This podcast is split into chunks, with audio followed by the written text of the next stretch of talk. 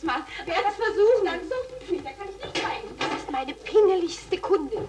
Schlimm, die Buntwäsche und synthetische Wäsche ist nie sauber genug. Hm, da haben wir Waschmaschinenexperten aber was Neues. Ihr Ariel, hier im Hauptwaschgang. Hauptwaschgang? Aber Clementine, mit Ariel waschen? Hauptwaschen mit Ariel. Da wird selbst die Buntwäsche ihrer pingeligsten Kundin reiner. Das müssen Sie beweisen. Vor 50 Jahren, 1968, da konnte man sich scheinbar noch nicht vorstellen, Ariel-Waschmittel im Hauptwaschgang zu benutzen, wie diese Werbung von damals zeigt. Den Menschen war damals aber auch nicht bewusst, dass sie mit ihrem Waschmittel den Bodensee gerade so stark verdrecken, dass er heute eigentlich vor dem Klimawandel kapitulieren müsste. Warum das nicht so gekommen ist, das erfahren Sie jetzt. Mission Energiewende, der Detektor FM Podcast zum Klimawandel und neuen Energielösungen in Deutschland. Eine Kooperation mit dem Ökostromanbieter Lichtblick und dem WWF. Hallo, ich bin Christian Eichler und ich habe ein leichtes Déjà-vu. Heute geht es schon wieder um Nährstoffe im Wasser, um Todeszonen, um Fischsterben. Darüber haben wir schon mal gesprochen hier vor fünf Wochen, als ich in Kiel war. Da ging es nämlich um die Ostsee. Weiter weg von Kiel könnte ich jetzt aber kaum sein, denn es gibt in Deutschland nur wenig Orte, die weiter auseinander liegen als Kiel und Konstanz. Denn ich bin am Bodensee und möchte herausfinden, wie es im Klimawandel um die Bodenseeregion steht. Und dazu rufe ich erstmal bei jemandem an, der sich damit auskennt, Roland Roth nämlich. Für den spielt das Jahr 1968 auch eine wichtige Rolle denn er hat damals im Garten seiner Eltern eine Wetterstation aufgebaut, die er stetig immer weiter zur Wetterwarte Süd ausgebaut hat. Und heute, 50 Jahre später, besuchen seine Website mit den Vorhersagen über 5 Millionen User im Jahr. Er erklärt mir direkt, dass sich die Bodenseeregion im Klimawandel viel stärker aufheizt als der Norden Deutschlands. Ja, in der Bodenseeregion ist der Klimawandel noch wesentlich manifester. Wir haben da global gesehen ein Grad höhere Temperaturen als noch vor 100 Jahren. Und je näher wir an die Alpen kommen, sprich auch an den Bodensee, umso höher sind äh, die Temperaturabweichungen. Wir reden da am Bodensee von beinahe zwei Grad höhere Temperaturen als noch vor 100 Jahren. Also hier ist es noch wesentlich deutlich ausgeprägt als beispielsweise im Norden Deutschlands. Und das wirkt sich natürlich auch auf die Pflanzen in der Bodenseeregion aus. Die Winzer freuen sich ja bekanntlich, wenn die Sonne ordentlich scheint. Bei den Obstbauern ist es ähnlich. Die können heute am Bodensee zum Beispiel ganz andere Apfelsorten anbauen als früher, weil es einfach länger warm ist. Das Problem dabei ist aber, dass es durch den Klimawandel nicht nur früher wärmer wird, sondern dass auch mit mehr Wetterextremen zu rechnen ist, wie zum Beispiel mit Spätfrösten und mit Hagelschauern und die können dann alles wieder kaputt machen. Das ist ungefähr so, wie wenn wir von einem VW Käfer oder Trabi umsteigen auf einen Ferrari und Gas geben. Da passiert einfach viel, viel mehr. Aber eben auch in diese Richtung, dass wir noch mit Spätfrösten im Jahr rechnen müssen. Und wenn dann die Natur bereits so weit fortgeschritten ist, wie letztes Jahr es der Fall war, dann haben wir diese verheerenden Spätfrostschäden. So wie letztes Jahr gab es noch nie zuvor derart verheerende Auswirkungen in der Ernte, beispielsweise beim Obst. Die Apfelernte hat übrigens schon Ende August angefangen, zwei Wochen früher als sonst. Dieses Jahr sieht es also ein bisschen besser aus als im letzten Jahr. Wollen wir hier mal einen abmachen? Mal gucken. Gucken, wie das schmeckt. Oh ja, noch ganz schön sauer. Auch ein bisschen bitter im Abgang. Diese sauren Äpfel, die hängen nicht auf einer Apfelplantage, sondern vor dem Limnologischen Institut Konstanz. Limnologie ist die Wissenschaft der Binnengewässer.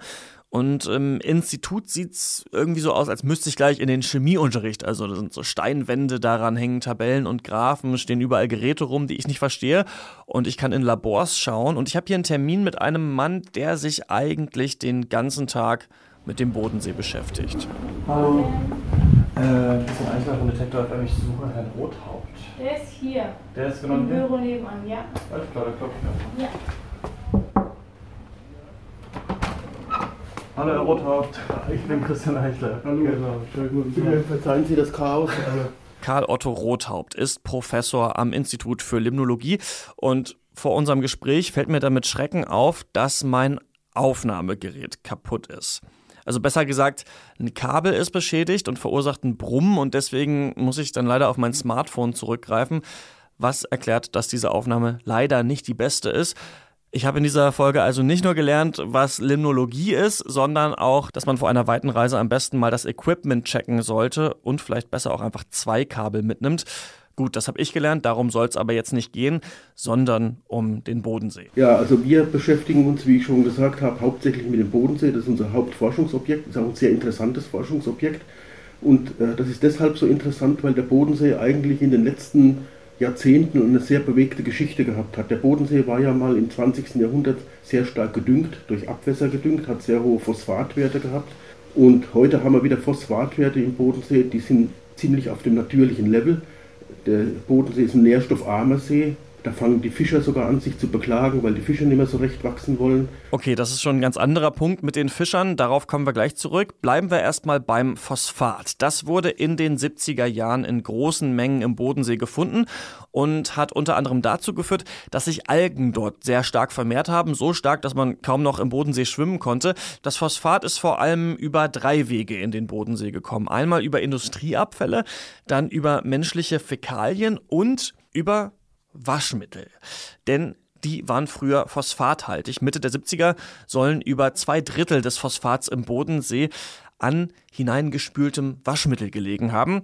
Zu viel Phosphat im See hat verschiedene Folgen. Dass sich die Algen vermehren, haben wir schon angesprochen. Und dadurch, dass die Algen eben Phosphat abbauen, wird dem See auch Sauerstoff entzogen. Und Ende der 1970er Jahre war eben so viel Phosphat im Bodensee, dass der See fast umgekippt wäre.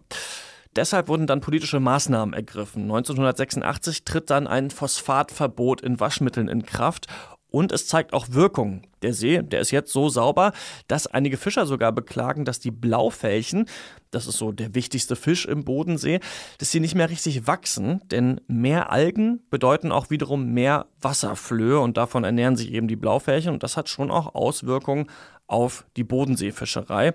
Soweit, dass eben manche Fischer jetzt wieder fordern, den See erneut zu düngen, weil er zu sauber für die Fische sei. Also man sieht so ein bisschen, dass es da unterschiedliche Interessen gibt. Karl Otto Rothaupt vom Institut für Limnologie in Konstanz, der betont aber, wie wichtig das ist, dass der See wieder so sauber ist, denn wenn der See weiter so verdrecken würde, dann könnten ganz unten im Bodensee sogenannte Todeszonen entstehen. Über die haben wir hier auch schon mal gesprochen in unserer Ostseefolge. Das sind Zonen, in denen es gar keinen Sauerstoff mehr gibt. Aber diese sogenannten Todeszonen hätten wir im Bodensee auch gehabt, äh, wenn äh, die Entwicklung weitergegangen wäre.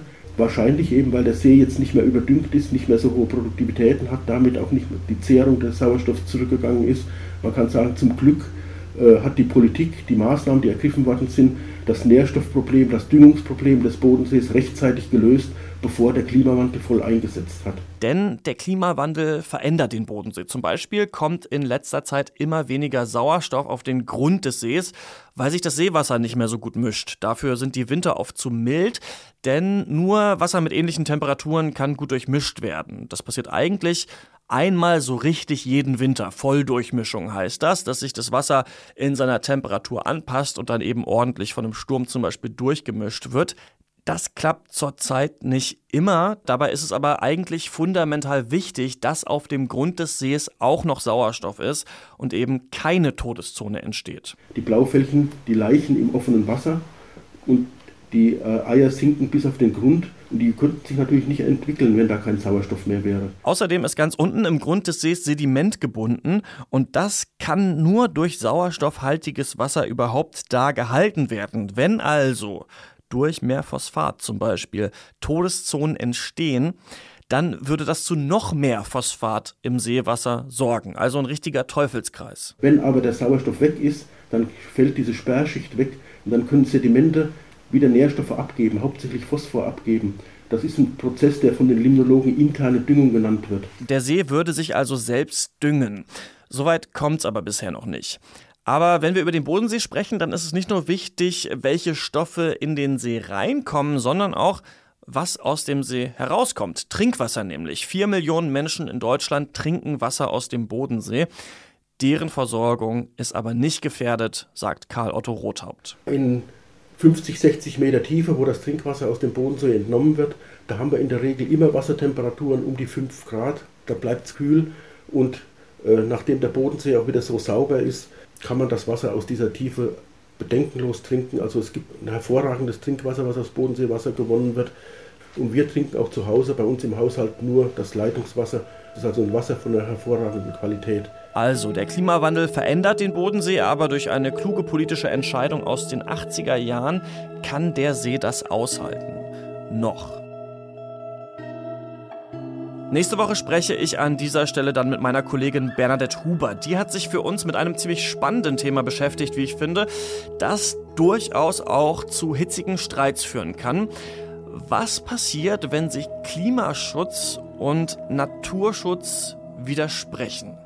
Darum geht es hier dann nächste Woche und Sie können diesen Podcast natürlich abonnieren, falls Sie diese Folge nicht verpassen wollen. Das geht eigentlich überall, wo es Podcasts gibt, zum Beispiel auf Spotify oder auf Deezer. Ich bin Christian Eichler. Bis zum nächsten Mal. Mission Energiewende, der Detektor FM Podcast zum Klimawandel und neuen Energielösungen in Deutschland. Eine Kooperation mit dem Ökostromanbieter Lichtblick und dem WWF.